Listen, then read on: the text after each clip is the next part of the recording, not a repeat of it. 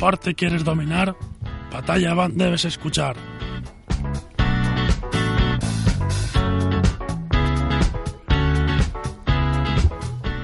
Buenas tardes o buenos días y bienvenidos a, a Batalla Band, del programa de deportes de la Comunidad Valenciana. Hoy queremos hablaros de la actualidad del Valencia Club de Fútbol con nuestro Tulio C. Martínez, Hola, ¿qué tal, Jordi? eh, Alex Tamames Hola, buenas. y Santiago, Santiago Serrano. Buenos días. Bueno, eh, lo primero que queríamos hablar hoy era sobre el partido de, de Osasuna. ¿Qué, ¿Qué os pareció? Mucha gente dice que ha sido un punto de flexión, ¿sí? ¿No? ¿Qué, qué os parece? Yo antes, antes de entrar en tertulia, a modo de presentación, ya que es nuestro primer programa, Me parece bien. quería comentar que, bueno, estoy muy contento, muy feliz de estar con vosotros y, eh, sobre todo, anunciar al, al- al- al oyente que no es un programa de deportes convencional. Aquí Exacto, eh, exacto. tenemos también la broma en la boca, ¿no? Como aquel que diría. Bueno, espérate que se me ha olvidado presentar a Mourinho. Mourinho, por favor, hola, bu- buenos días o buenas tardes. No sé cómo estará por, por allí por Inglaterra la cosa. Hola, buenos días. Pues estamos aquí eh, esperando a ver. Bueno, no, porque no tenemos ningún nominado preferible al balón de oro. Pero bueno, seguimos aquí humillando siempre, como O sea, nos gusta. Hablando del balón de oro, ni, ni Cristiano, ni Iker, ninguno. Si hay malas noticias de Madrid o de Barcelona, yo estoy ahí para meter dedo en llaga. ya me conocéis. Está bien, está bien. Bueno, pues has dicho de entrar primero en tertulia de los Osasuna, sí, de vamos, a, Valencia vamos a entrar en harina, eh, si os parece. Bueno, yo, eh, yo primero quería decir que no estoy totalmente de acuerdo con, con los periodistas que están últimamente echando flores al Valencia, ¿no? Por, por estas dos victorias seguidas contra Swansea y Osasuna y por eh, no encajar goles en, en- en ninguno de los dos partidos.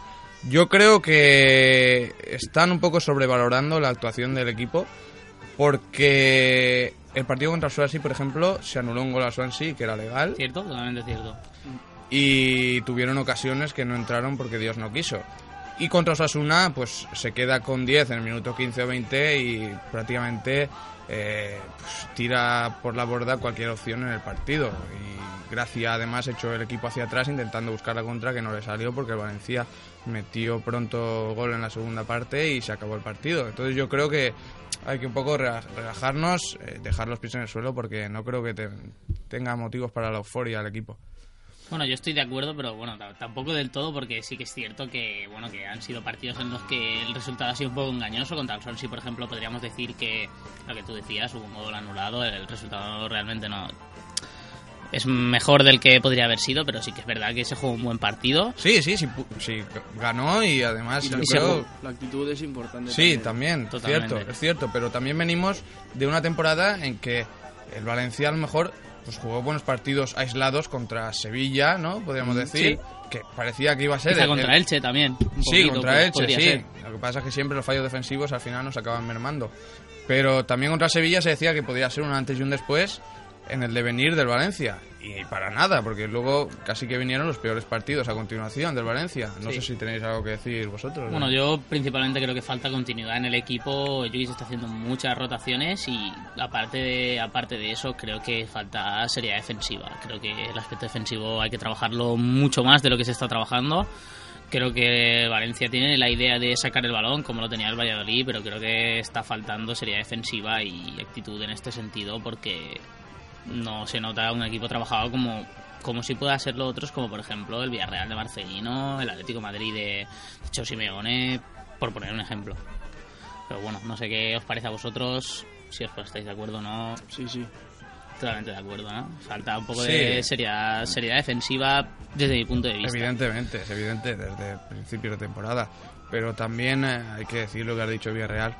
El Villarreal tiene mucho mérito, la verdad, sobre todo Marcelino, porque con jugadores está sacando lo mejor de sus jugadores. Que, ¿quién, quién apostaba por Uche? ¿no? Para- Nadie. Nadie. Bueno, la O verdad sea, es que Uche está fallando más que una escopeta de feria, ¿eh? Pero bueno, está, Sí, está pero- ahí, siempre tiene que estar ahí. trabaja, trabaja, sí, trabaja, te acaba metiendo no goles. fastidió, pero bueno. Claro, Tiene sus partidos. claro, pero ¿quién confiaba en que fuera a lo mejor el, el 9 titular del Villarreal o que fuera a dar el rendimiento que está dando? Nadie, incluso ni Marcelino, ¿no?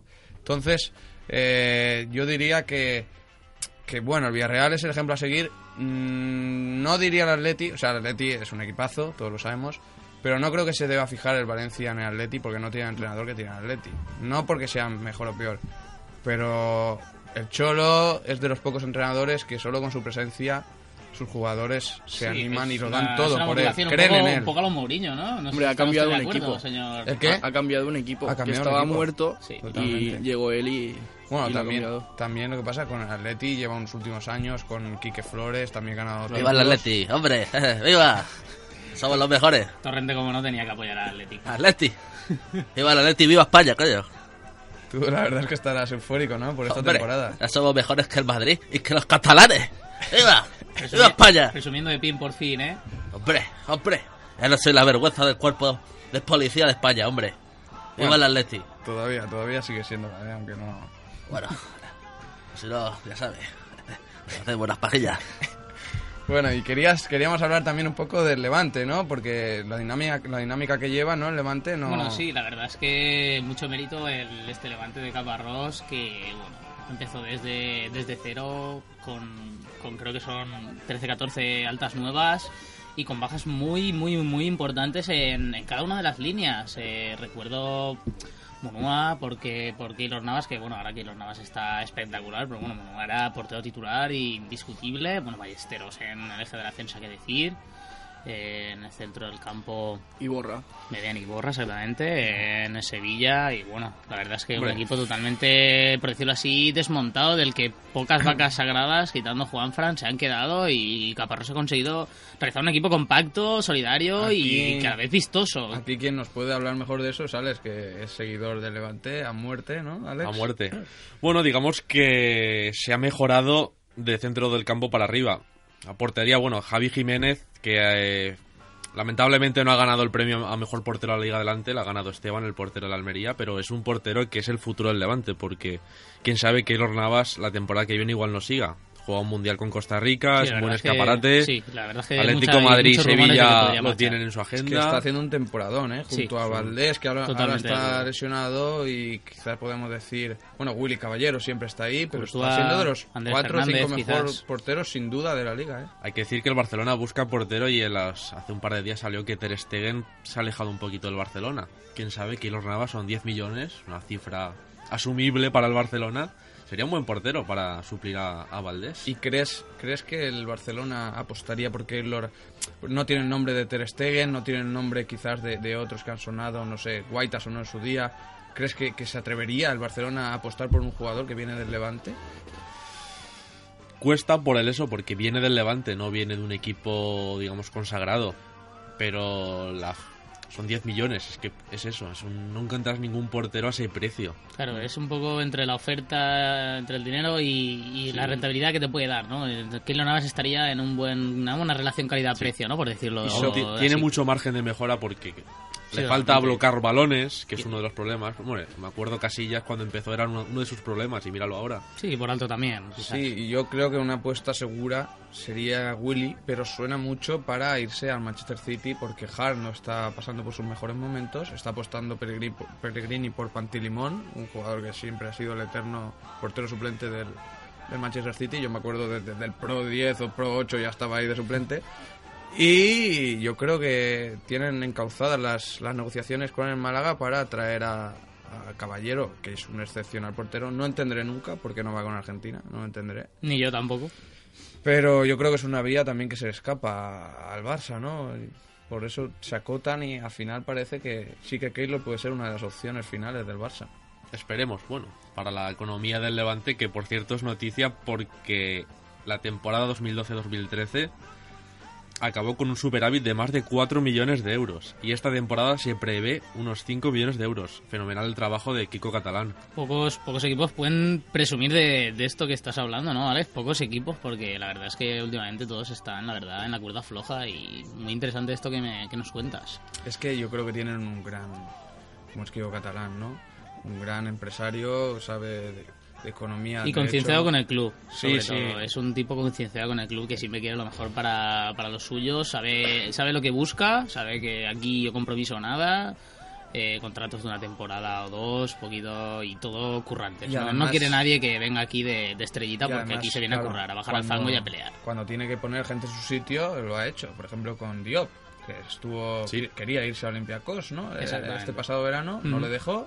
Ahora está rindiendo a buen nivel y ya veremos qué pasa con Diop. Se Sí, hablaban de lo importante es el- 7,5 el- millones para que se fuera, pero bueno, al final La era, sabía que era una pieza... Sí, la cláusula son 10 y dijo Sí, que por que- menos... Por y- menos, exacto. Al principio, Yo pedía siete y primeramente, medio, pero sí, bueno, que primeramente Levante no quería la oferta negociar. fue de unos 500.000 euros, el club dijo rotundamente que no, ascendió a un millón y medio. Hay que recordar que la oferta vino una semana después de la, de la marcha de Iborra. Y justo cuando claro. se fue Iborra fue el contundente 7-0 y supondría una baja tremenda que Iborra y Diop, que eran dos pilares fundamentales del Levante, se hubieran marchado. Exactamente, a destruir, por decirlo así, un poco eh, los pilares del centro del campo. Ahora con, con la llegada de, bueno, con Alcima Umate, que ha sido la revelación, no Sí. me esperaba. Ha mejorado bastante y con Diop parece que está haciendo la, el- el- la pareja del centro del campo importante. Por último, Jordi, ¿quieres que mencionemos un poco el tema de Mel? Eh, ¿Da tiempo? o- Bueno, sí, tenemos cinco minutos, ahora cuatro, para, para poder hablar de, de lo que queramos, así que bueno, es un buen tema de actualidad, así que dale, Fede. No, yo simplemente quería decir que, que se va, eh, para mi gusto, uno de los entrenadores más, más sinceros, más honestos de la Liga Española.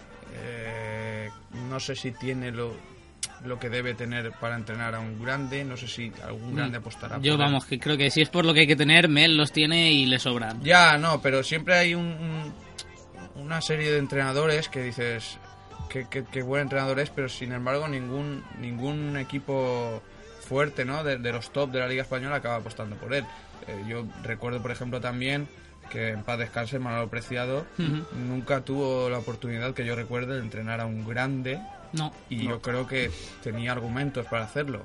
Quizás no sé, serio, a nivel todo, táctico a lo mejor, quizás pecara en algún sentido, pero claro, nosotros a lo mejor no, no sabemos en, en el fondo todo esto. Sí, es un dato de Mel que lo estaba con- hablando con mis compañeros ahí off the record. eh, ha renunciado a su finiquito para que se destine el dinero de, a fichajes en invierno. Un, un dato que. Lo que, lo que dices tú comprometido con el club y bueno, yo quiero romper una lanza a favor de, de Pepe Mel porque creo que ha sido uno de los de los pocos entrenadores que ha sorprendido desde, desde segunda división, o sea, que va a poner al Betis en semifinales de Copa del Rey contra un Barcelona pues, plantándole más que cara a un Barcelona que prácticamente estaba en la élite de, de su fútbol, quizá un año después de, de sus mejores glorias y la verdad es que muchísimo mérito para este equipo de PPML que siempre se ha caracterizado por, por querer jugar la, la pelota, un juego vistoso y nunca renunciando a, a la seriedad de, de lo que es un equipo Sobre que todo- quiere competir en, en, en primera división o en segunda, que son divisiones trabajadas. Pero llama también la atención, ¿no? Que es, es- es bético, ¿no? Eh, el Betis no es un, un equipo que... Claro, no es lo mismo que opinemos nosotros, que opinemos cuatro béticos, que opinen cuatro béticos, pero, pero yo creo que no es un equipo que estaba tan mal como para, para ahora Está en cesar. descenso ahora, ¿no? Está en Bueno, descenso, estaba, está, está está colista, último, está pero bueno, está en cinco puntos, 10 creo que tiene a, a tres equipos que Sí, sí. cinco puntos Tiene- y bueno, está clasificado para Europa League, que bueno, el panorama en la liga no era excepcionalmente bueno, pero hay tiempo para mejorar, para tirar para arriba y en Y la para bien. para Masinri es que es, es tampoco algo que no comprendo porque a mí no me gusta nada. Como sustituto, como Garrido, sustituto traen a. Garrido. A eso te iba yo, porque... La verdad es que no- no hizo Desde mal mi punto de papel. vista vamos de Málaga a Malagón. No hizo, no hizo mal papel en Brujas. Eh, al final lo acabaron cesando, pero yo con- tengo un conocido que es seguidor de Brujas y la verdad es- pues, decía que estaban contentos con él al principio, ¿no? Al final se fueron un poco turbiando las cosas y al final lo cesaron, pero, pero yo creo que no es un entrenador. A mí nunca me, me ha gustado en el Villarreal, me parecía además un egocéntrico, ¿no? Y un poco... Y no sé qué opináis Sí, vosotros, pero- tenía la, la, la sombra enorme de, de Pellegrini.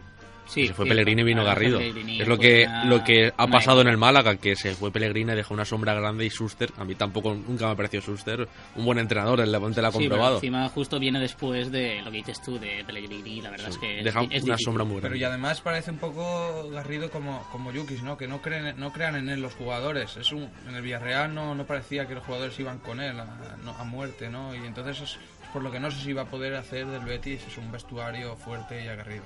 Bueno, pues veremos a ver si Garrido lo hace bien en el Betis, veremos a ver también cómo sigue el Valencia de Jukic y el Levante de Caparrós. Estaremos aquí informándoles en Patalla Van, todo el deporte de la Comunidad Valenciana. Muchas gracias, buenas tardes y hasta luego. Hasta la próxima. Hasta la próxima.